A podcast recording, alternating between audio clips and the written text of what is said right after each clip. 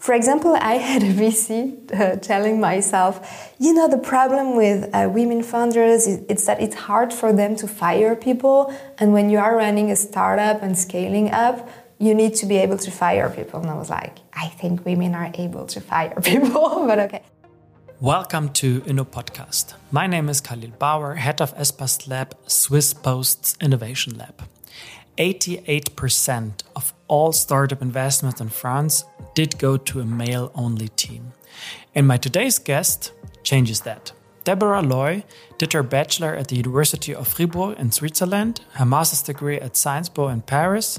She worked as a journalist, for example, for La Liberté in Fribourg and Les Echos in Paris. 2020, she joined the organization Sista as CEO, which creates data about the gender gap in startup funding and help venture capitalists to work on the gender gap in their own portfolio. What female founders experience when they go on a roadshow to get some funding, what biases are the core of the problem, and how we all can work on that. Deborah will share with you now. Subscribe the Inno Podcast in your podcast app, leave us five stars on Apple Podcast and Spotify, and now enjoy this episode with Deborah. Hi, Deborah. Thanks for joining me today. Hi, Khalil. Thank you so much for coming to Paris to see me. I'm super happy to be with you guys today. Of course. In a nutshell, what is Sista? So, Sista is an organization uh, that aims at reducing the funding gap between male and female entrepreneurs. It was founded by uh, women that were founders or investors and that felt a little bit alone in the tech world here in France, in the French tech. And they wanted to understand if this feeling was an objective one. So they began to create data on the topic and they realized that there is a real funding gap between male and female entrepreneurs. So that's why they launched Sista uh, three years ago. And I joined a year and ago, um, and yeah, sorry, and I joined a year and a half ago uh, to structure uh, the, the organization and build our communities and everything we'll talk about later, I think. Okay, we will do that.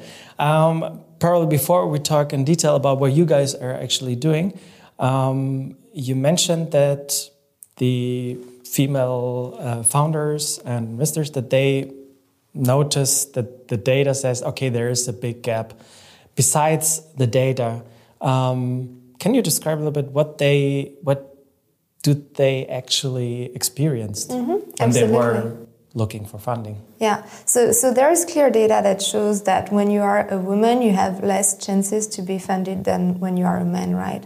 And how does that translate in the real world? It translates by uh, women, female founders going to roadshows. So, you know, what we call the roadshow is the moment when you begin to raise funds. So, you go and meet all those investors and present your project and pitch it to them, blah, blah, blah. Uh, and at that moment, we know so, that. So, roadshow, just to be sure, um, roadshow does mean I, me as a founder and with my startup, I, for weeks or even months or probably lo longer, I just travel around going to different several events and always pitch, pitch, pitch, and to get yeah people excited, to get investors excited, so that they actually mm -hmm. are interested in funding me. Yeah, you meet actually. Uh, it's it's mostly one-on-one meetings with investors. It usually lasts I don't know like four to nine months, I would say. So it's a long process. It's a tiring process because you get a lot of no's. Uh, you need to know that a VC invests in 3% of the um, uh, companies they hear from. So it's really small, right? So as a founder, you need to go for like various months to see a lot of different investors, when I say VC, it's venture capitalists, right? Uh, so you have to go and see a lot of those VCs, meet with them, and pitch your project. And hopefully, a few of them are gonna accept to finance uh, your project, and then you're gonna be able to scale it. Okay. And when they are on this roadshow, what do they, what do they experience, and why why is that so hard for female founders to get funding? Mm. So um, a lot of investors are male. Uh, for example, uh, we know that in Paris, of the big funds, uh, half of them have no female partner. Okay, so partner being at the all. at all none. So half of the major VC French funds have no female partner, right? So that means that when you are a female founder and you go on your roadshow, you meet mostly men, okay, which is already not really okay because you would like to meet more diverse people and maybe you would feel more comfortable uh, meeting more diverse people.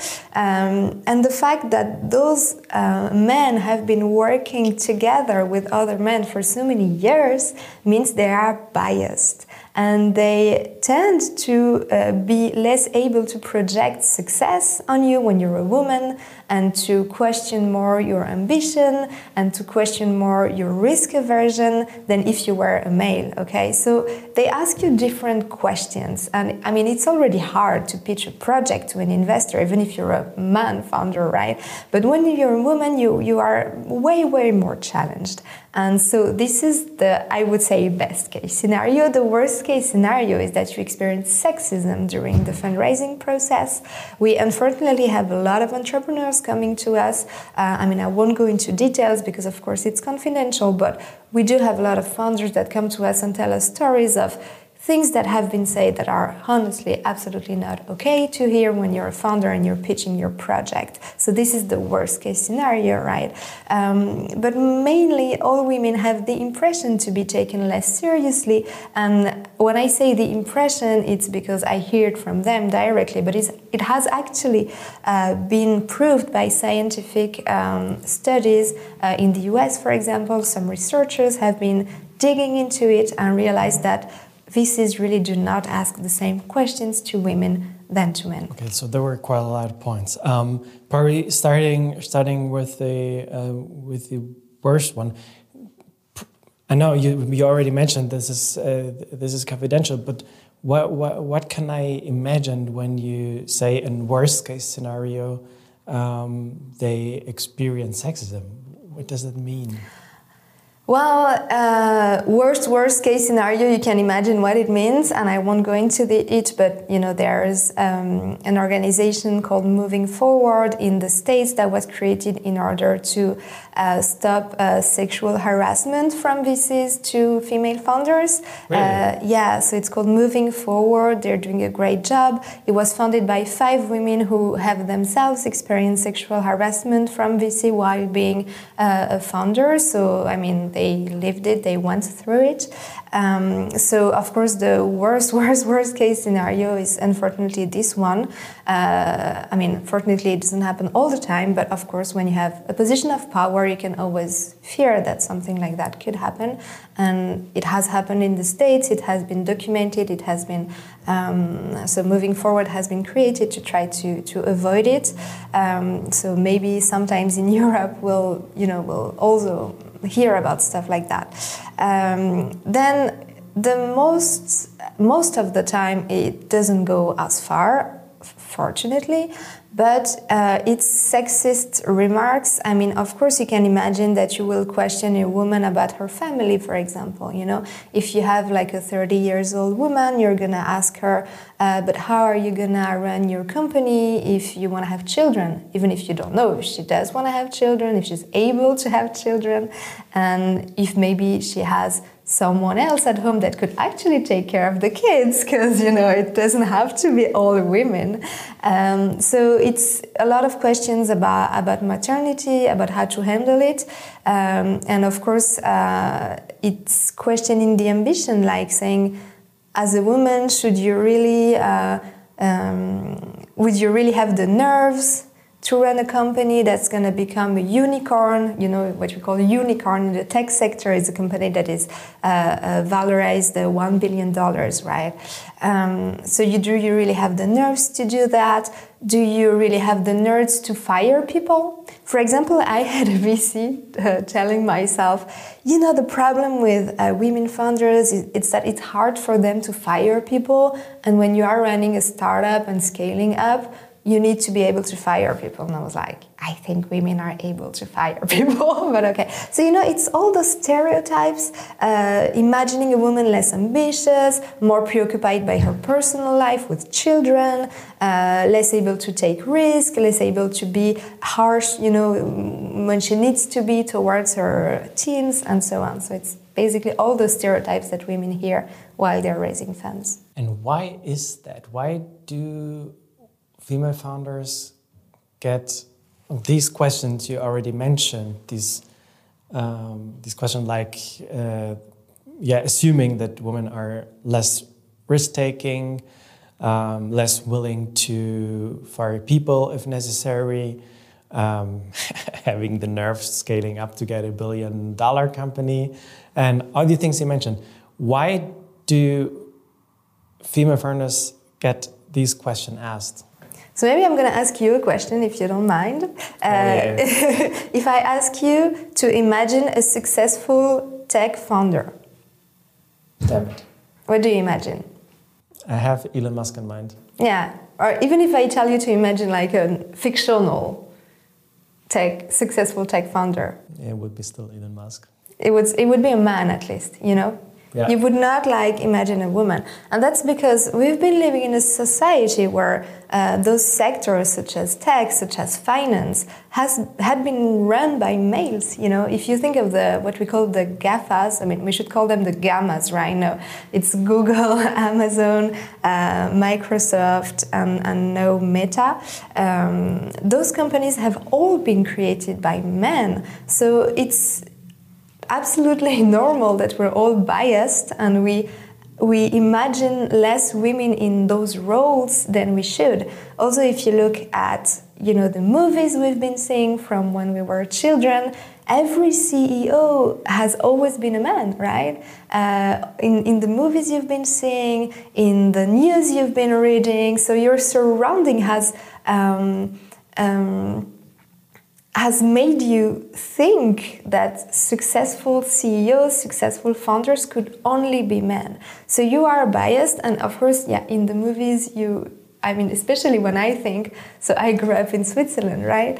Uh, and when I think of my surrounding as a child, it was still women staying at home, taking care of their children, and all the narrative around women was mostly about that. And even in the fictions, in the movies, in the books, you know, it was always you need to be a good mother, you need to be caring, and a guy has to provide for his family, so he has to hustle and you know get this great job, and he can be a CEO and so on. So we all have these um, th- those pictures in mind that it's really difficult for us to, to detach from, you know. And VCs, of course, they, they have the same um, ideas, and mostly because VC, so venture capital, is uh, at a crossing path between finance and tech, which has which are two very male. Uh, present sectors. So they basically were used to working with men only for years, right?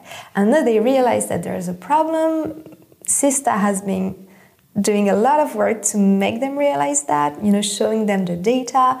For example, in 2021 in France, 88% of funds invested in startups has been directed to male only funded companies. Okay, 88%. So it's huge. So when you put those data in front of their eyes, um, they realize that there is a problem and now they're trying to address it, but it's difficult to change the way you see the world, to change your stereotypes, you know? You, you mentioned uh, a number, 88%, and you also mentioned that you um, that Sista actually creates data to, to, to validate the point that there is this gap. Can you share us a few numbers and figures about that? Yeah, absolutely. Um, so I can I can tell you about the last study we did with BCG, um, so a very serious company. Uh, we- BCG, like Boston Consulting Group. Yes, absolutely. Um, so uh, there are some good news. Uh, for example, we see that there are more and more uh, diverse funding teams. Uh, there, there was in 2021 in France 16% of uh, startups that were funded by um, both male and female founders together, and 8% funded by uh, female only funders. So it is um, 76% of startups still funded by male only um, founders, right? But it's getting better. It's nine points more if you talk about the um, mixed and female teams together. So it means the teams in which there is at least one woman in the funding team. For those teams, it's nine points more than what we have been observing between um, uh, 20 sorry, than what we have been observing between 2008 and 2018, right? So it's getting better. The dynamic is a good one, so we can be happy about that, right? Then, um, also another good news, because I like good news, is that if we go on like that, parity in founding teams will be reached in 2055. Okay, is it a good news? It's still far away, right? But it's 35 years earlier than what we expected three years ago. So we gained 35 years in three years since the creation of Sista. So it's a good news. I mean, of course, we still have a lot of effort to do, but if we go on at that path, we could, you know, have parity um, in a few years if we go on with, with that dynamic.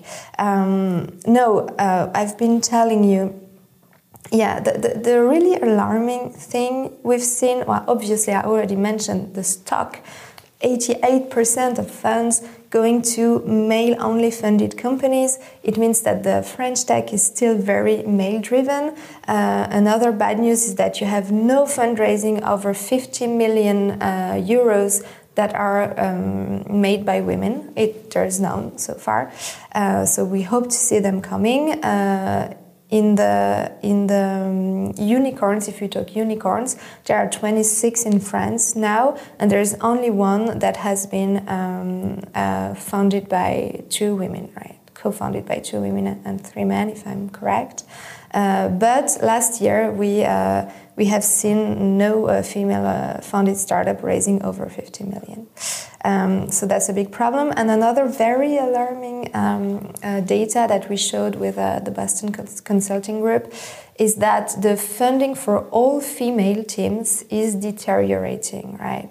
Uh, so when you're all female, when you're two or three women uh, founding a startup, you has you have 4.3 x's less uh, chances to raise funds than if you're only male. So I think it is a really important data, right? It means that um, when you're a mixed team and you go see a VC, it's still okay. And maybe they're happy because they think, oh, there's a woman and we want more diversity. But if you're two women or three women, then you are really, um, you, your chances are less uh, important Way to less. actually raise funds, right? Uh, 4.3 times less, it's a lot. Um, so it really shows that that VCs are biased, right? And they have trouble trusting uh, women-only led companies so far. So what, what, I understood so far, when we look at uh, venture funds, you mentioned and described that um, that VCs, venture capital firms, they are in the in the mixture of technology and finance. Yeah uh, both words which were or maybe still are um, dominated by males for decades uh-huh. or even more.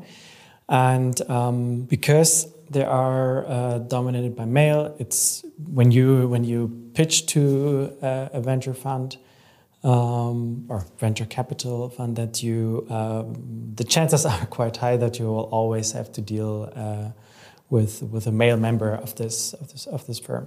And um, can you describe a little bit how do they actually work? What I already learned is that um, they only accept three percent of the pitches they get. Um, they're very male dominated um, in this world between tech and finance. But can you describe us a little bit how does their daily business look like? Mm, yeah, no, of course. So, um, what we have to know is that a venture capitalist doesn't invest his own money.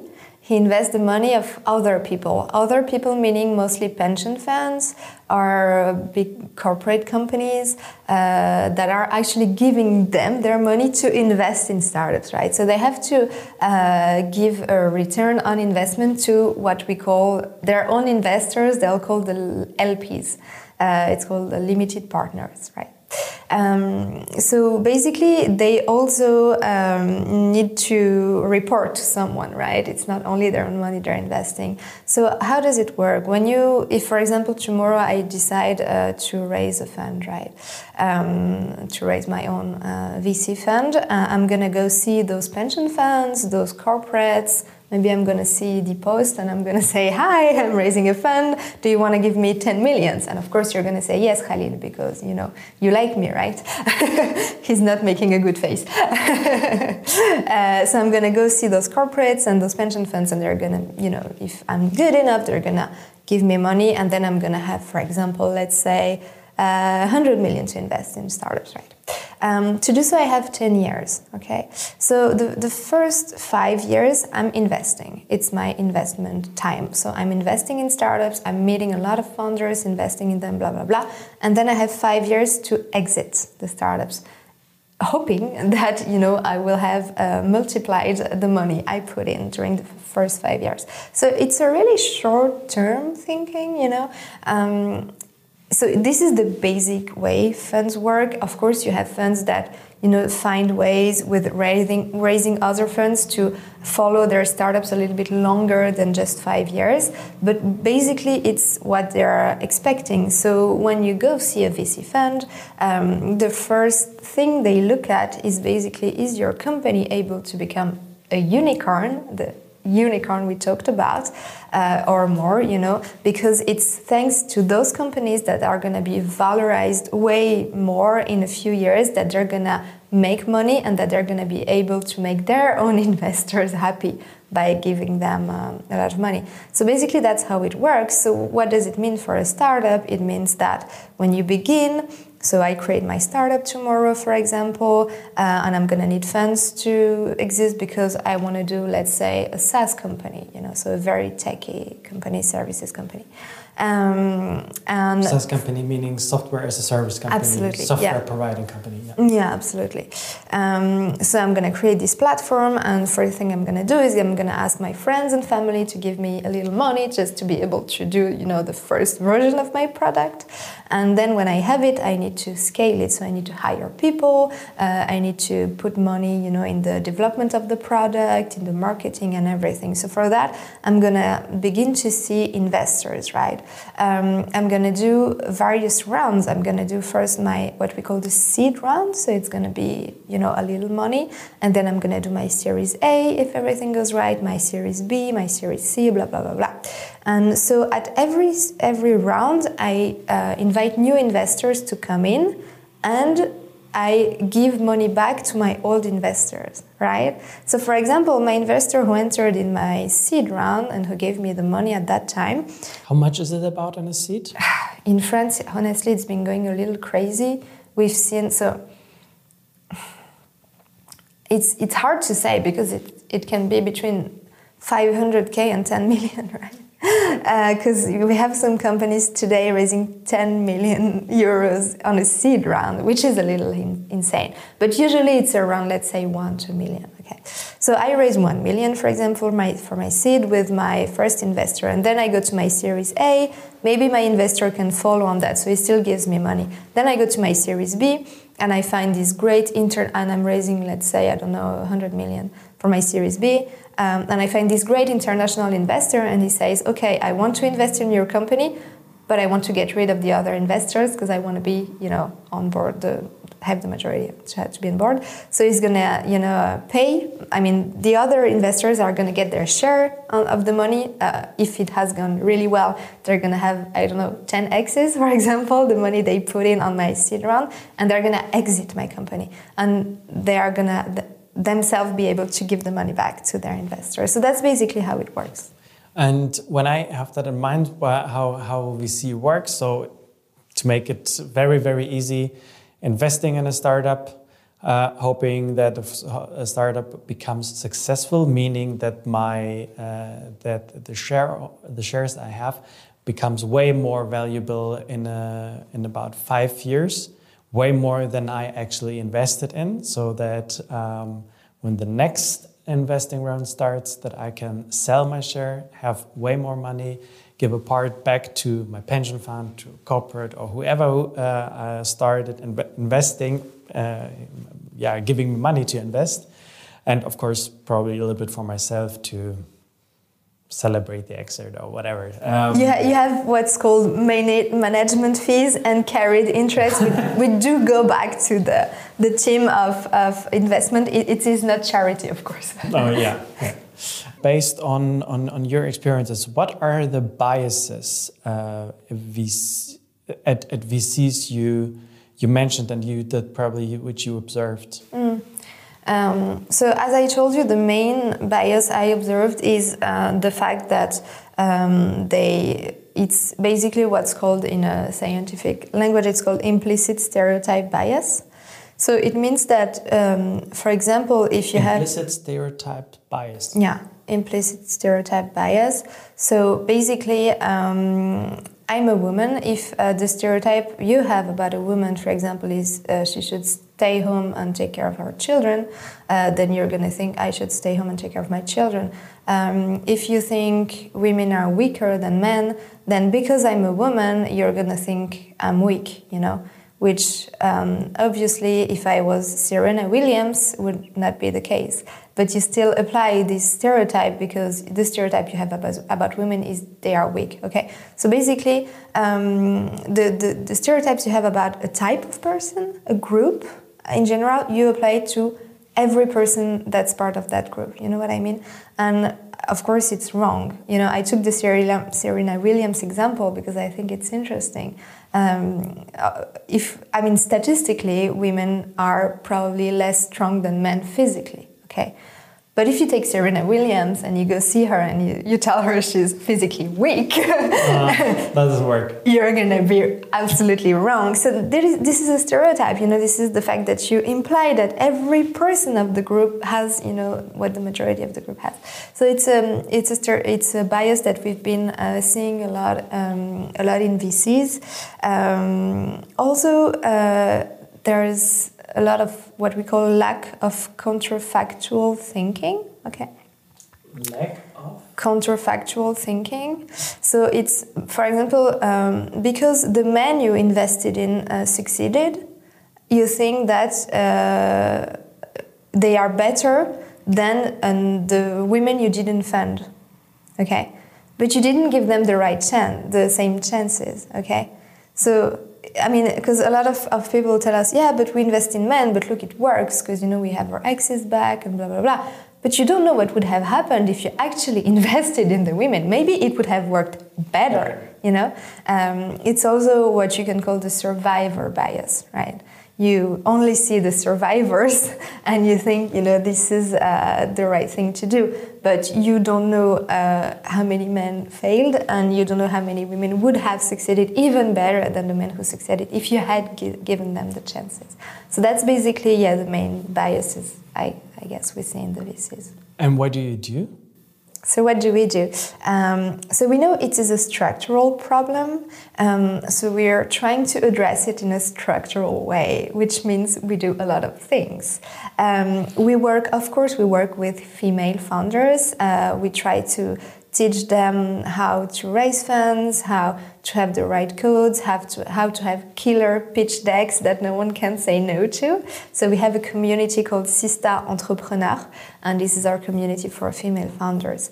Um, then we have all the data part that we talked about. We also have uh, public policies actions. For example, we worked with a French deputy called Marie-Pierre Rixain on a law that was actually um, uh, passed. So we were super happy uh, a few months ago. So we, we got to make you know uh, legislative advances in France. And we also have the part in which we work with VCs. It's called Sista Investor Allies. So we have all those funds that come uh, to work with us on their biases. So, for example, uh, last September we organized this big conference, which uh, more than 100 investors attended, uh, about cognitive biases. So, the things we've been talking about to try to basically tell them you are all biased. We are all biased. Because um, you know as humans we're made to um, survive and try to we need to make decisions fast you know.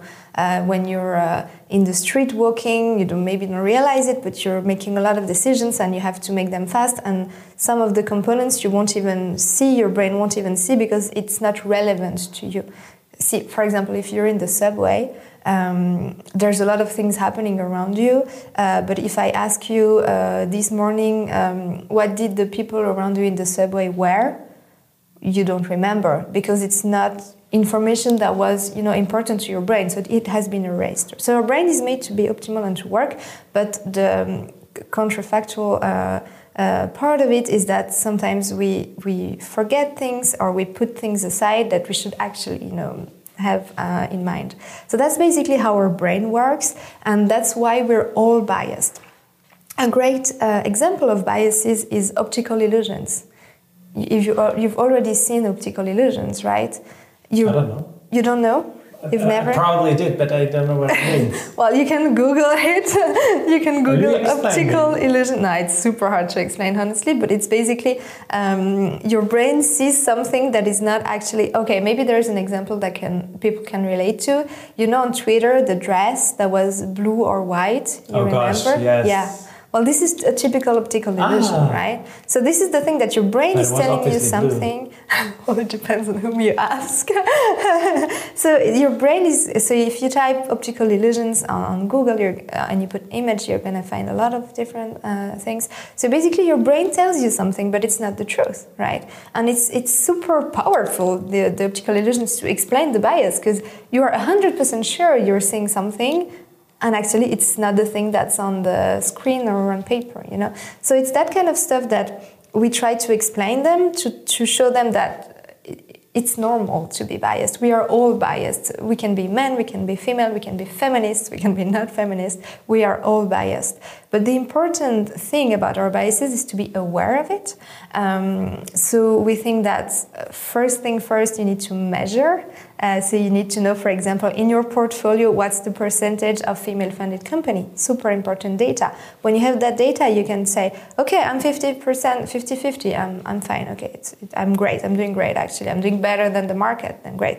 Uh, okay, I'm 25%. It's basically what the market does.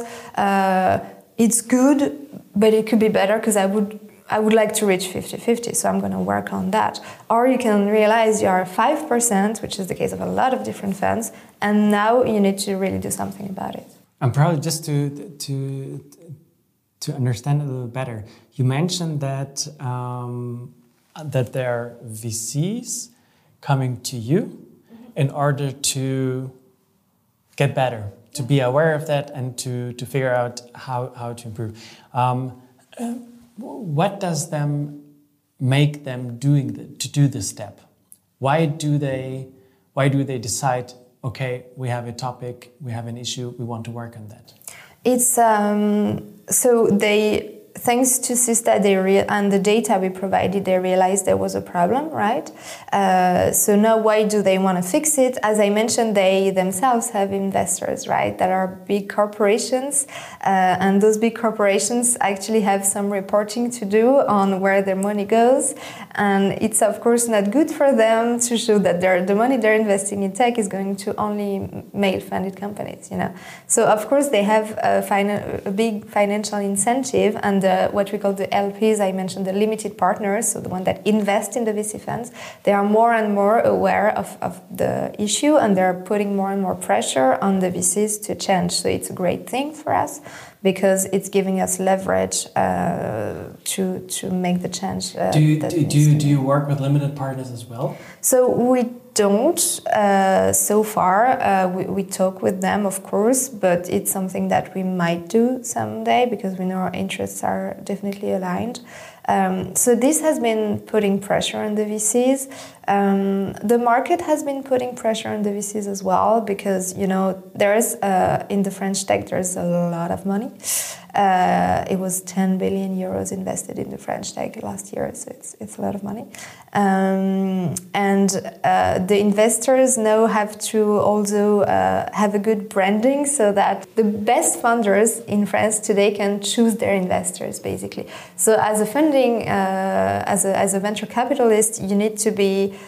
uh, you need to have a good branding, you know. And of course, today in 2022, not investing in any women is not a good branding, is not a good image, and no one wants to work with you if you are a male-only fund. It's not good for your reputation. If it if, and if you have a bad reputation, you make bad business, right? Basically, in this world.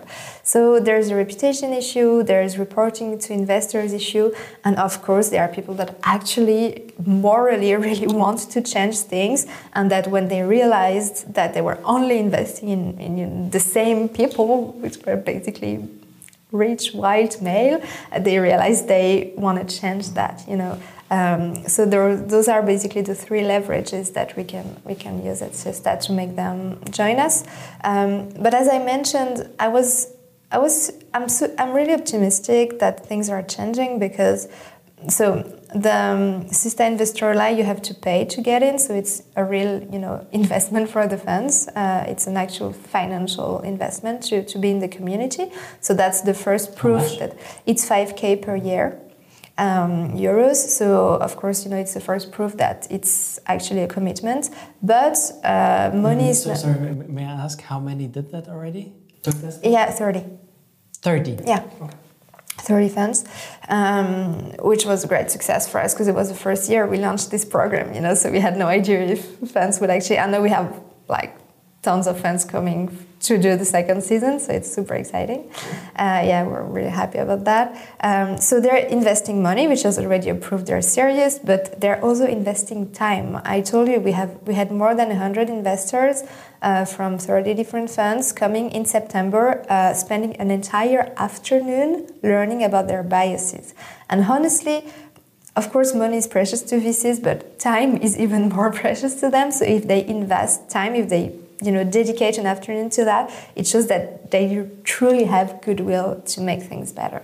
So th those are the things that made me quite optimistic. And what do they learn or what do you teach them during this afternoon, for example? Well, we teach them how they're, I mean, I don't teach them. We go and, and take scientists to teach them, like uh, cognitive uh, specialists, economists uh, coming from great universities here in Paris uh, and, and also Europe, actually, um, teaching them how their brain works, why we all are biased, why it is normal, and and what kind of biases existed. So, you know, I, I gave you a few examples earlier, and how you can try to detect the bias and how you can try to work on it, basically. And for example, I've, I, I found this, um, this counterfactual um, bias, that, that was something I was like, yeah, definitely, that, yeah. that's, that's a thing. Um, for example, if I want to work on that mm -hmm. and I want to not only be aware of it, but to, to, to work on that and change it. What can I do? So it's all about processes, right? So, for example, um, if you hire people, right? You hire people, Khalil, right? Yeah. Well, you have a process to hire them, right? And because there's no, I cannot tell you there's an exercise you're going to do for 10 days and then you're not going to have biases anymore. Unfortunately, if that would exist, we would run out of business in six months, which I would be happy of actually, because everyone would do the exercise and it would be solved and it would be amazing. It does not exist. It does not work that way. So the first thing to do is, of course, to measure your your hiring funnel. You know, to see how many candidates you get. Do you have diverse candidates enough? If you don't, maybe there's the problem. So how do you advertise for your job desks? Should you change the wording of your job desk? So you know, you need to with the data, you need to see at which points you have problems, right? You have lack of diversity in your hiring uh, process. So basic, so data measuring is really the first uh, thing to do. Then when you have the data, um, you see where you have where you lack diversity in your field, and then you mm, take the processes to make sure you will get more diversity. Um, a simple thing, for example, uh, it, you probably don't have the same biases as a uh, woman that has a different age from yours. Okay, so when you hire someone, maybe do the interview together, and then after it, talk about what you thought of the person and try to detect each other's bias. You know, so she's gonna tell you that's what I thought about him, and you're gonna tell her is it accurate or are you biased? And she's going to do the same thing for you. So you can challenge each other's bias. That's something that you know uh, can be super interesting to do. Then you can really you need to create to, the to, really, to really make it clear to say that is, is are we talking about a bias here? Mm-hmm. okay. Yeah. make it explicit. Yeah. So this is a way to to be challenged to work with teammates that are different from you that have different background that they're they're going to have biases as well but different so it's a super interesting thing to do. And then it's how you change your process to make sure that it's it's the most bias clear than you, that you can have. For example, um, if you need to pick someone, can it be hiring or investing in them? Do you have a checklist of the things you're expecting from that person? You know, do you have before a clear, I start even yes. the process? Do you have a clear checklist, an objectifying checklist? You know what I mean? Uh, that you can say, okay, this person has 80% of the skills I wanted her to have, are 50% or 100%, but really clear things. Or do you just arrive in the interview, chat with the person, and see how you feel about them, which would be the most biased thing, you know? Um, when you hear a pitch from a founder, uh, do you have do you come with a clear checklist of I want uh, that uh, size of market, I want that uh, my market share, I want blah blah blah blah, and do you really you know stay with it? Or do you expect them to have a good vibe to be nice to be beautiful? And you does it change your perception of them? If someone like even physically is uh, nice to you does it change your per per perception of this person or not? And this is a really, uh, I think, thrilling intellectual adventure that you can take with yourself to rethink your decision process and try to make it more object, the most objective as you can. Um, so it's all about rethinking your processes and yeah, trying to uh, make them as clear as possible. And when you have a feeling towards someone, uh, whether it's good or bad, and you need to hire or invest in them, really try to think is it my biases talking or do I have objective reasons to think that about how that can person? I do that? How can I how can I take that step back and ask myself if I if I do have a bias in the situation? Well, I mean, if, if you have clear criteria, I think uh, it's the best way to, you know, if you have clear criteria, then you can know. Like, if, if someone uh, clicks with 100% of your criteria and you still have a bad feeling about them, maybe it's your biases. And the more you do this exercise, the more you are able to to understand when you're biased, you know. But it takes time, of course. It takes a lot of time. And you know, just the exercise we did together before when I told you imagine a successful CEO.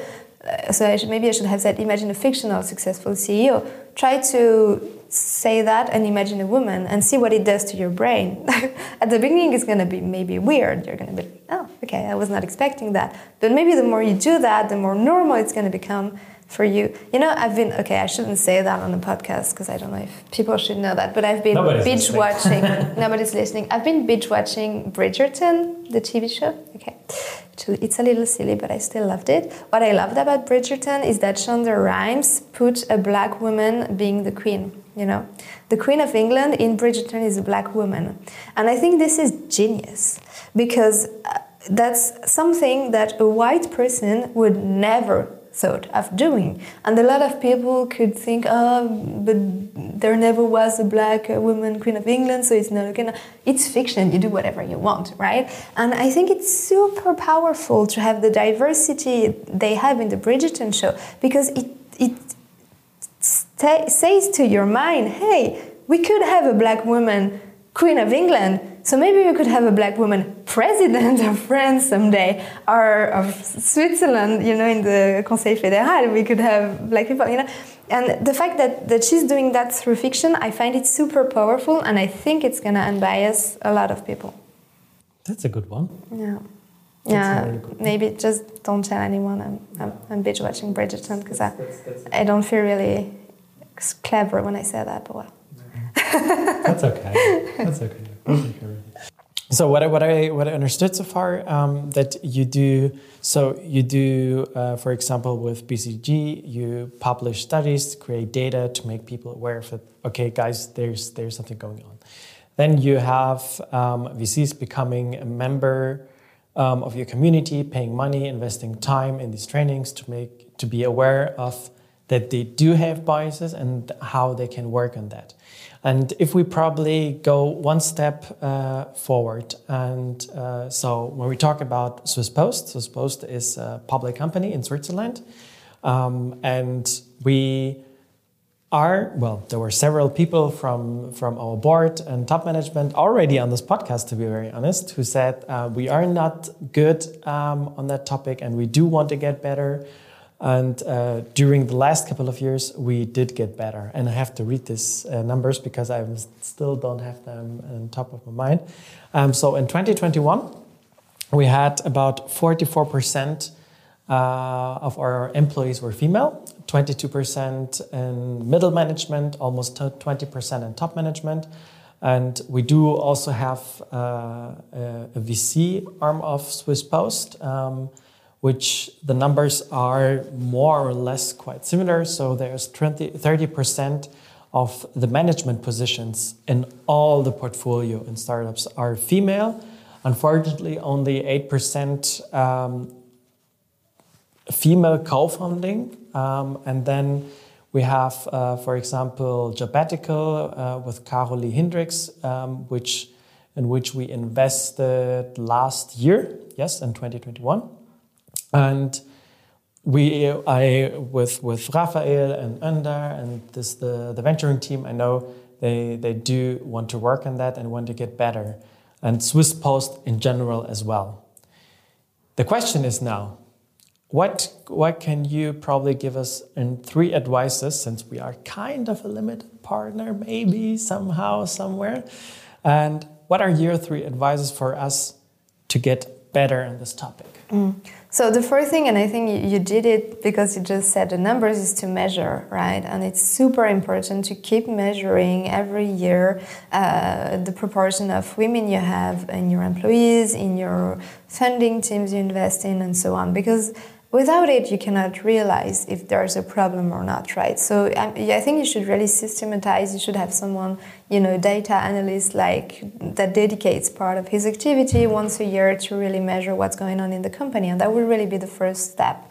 Um, we, we, use, we used to say at Sista that measure precedes action right? So when you know the, the numbers then you can work on them and you can set objectives right? You can set goals. Um, so now you have the figures. Uh, maybe you say so how many female founding you said 8% 8% yeah. okay so you you so have the, the founding team. Yeah. So the founding team, you have eight percent. So maybe the goal for next year is going to be fifteen percent. You know, and then in two years it's going to be twenty. And uh, so you set goals for yourself. And well, a thing that works really well is to financially incentivize people to reach those, those goals. Of course, you know whether it's in management, financially uh, inside them to hire a certain type of, type of people. Or what, what, what, what, what about probably one, one point that I, I can imagine what might come up is like, yeah, okay, I can set the goal to become, to, to double the numbers, so become from 8% to 16% or even more. Um, but still, I then have um, the, I need, I do need to have the opportunities as well. So the pipeline, yeah um, and, and startup wise, especially in our terms, when I look in field of technology, tech, um, the the pure number of, of female founders is not that big. Is that how, how do I what do I do with a situation like that? Well, I mean, you can see. I mean, I don't. Unfortunately, I don't have the data about the Swiss market. But if you have the data about the Swiss market, maybe you can see if eight percent is actually the percentage of you know uh, female-founded startups in Switzerland, or if you're above or behind. You know, for example, for France, I would tell you that at eight percent you're really behind the market because uh, uh, it's already 24. 24% of, uh, of companies that are female funded. So it means you, if you were in France with 8%, you would have a bias, right? But um, I've been, of course, we've been hearing this question of pipeline a lot, and that's kind of the thing which um, investors hide behind, uh, saying, yeah, we can't invest because there's no pipeline. And we realize that when they set goals for themselves, they actually find the pipeline, you know? Uh, so it's also how do you source your startups? You know, do you expect uh, um, introductions from your network, for example, and maybe your network is male only, so you only get male startups?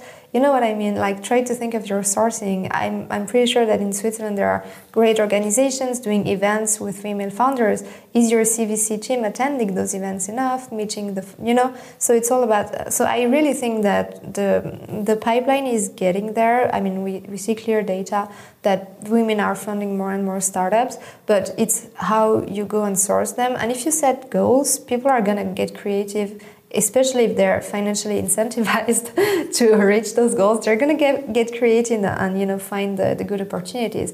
And there's actually a lot of data that shows that you're going to make greater um, uh, return on, on investment with women because uh, less people are gonna look at their pitches, at their decks, and you're gonna, if you're the first one to get there, uh, you're, you'll end up with more money because you know it's underrated profiles actually, because uh, you know that all the rest of the pieces are super biased. So if you go reach them in an unbiased way, I mean there are studies that show that you're gonna make higher uh, return on, on investment.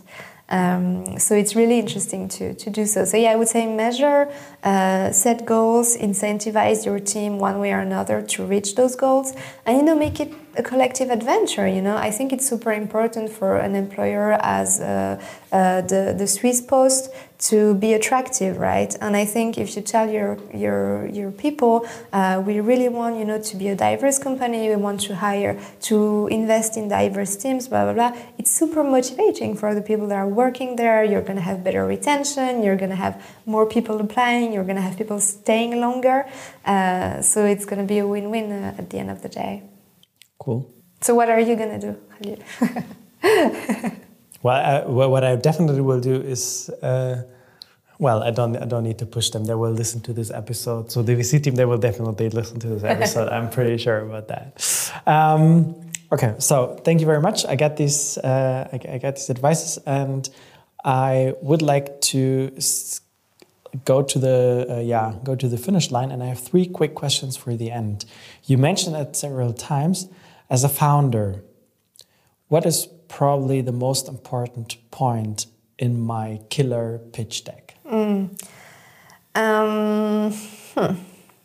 It depends on the stage you're at, so it's hard so to answer. Let's, let's, let's, say I'm, I'm, I'm a seed. I'm a seed um, I can't say one, there are various, but you need to know the depth of your market and you need to know clearly uh, what is the market share you're reaching out, because this is such an important uh, key point for VCs. Um, you need to be super clear about your vision. Um, you need to show how you're different from the competition. So don't pretend there's no competition and you're the first one to do that. It's probably wrong. Uh, so see what the competition does and show them how you differentiate. And you need to show that you have a killer team. And by a killer team, I mean a team that is um, uh, that people are different enough uh, to be complementary to each other. And that's probably an advice not only for founders but also for every uh, project lead, innovation manager in a corporate or wherever they work, basically. Yeah, absolutely. That's not it's not only for founders, a general thing. Cool. Um, when I'm when I'm a founder and I and I do want to become part, uh, or I would like to have a VC in my fund, which is at least aware of this of this of this topic of biases and want to actively work on that. And probably I don't find the Sista logo on their page, and I don't know that I don't know that they are part of the community or, or somewhere or, or a similar community.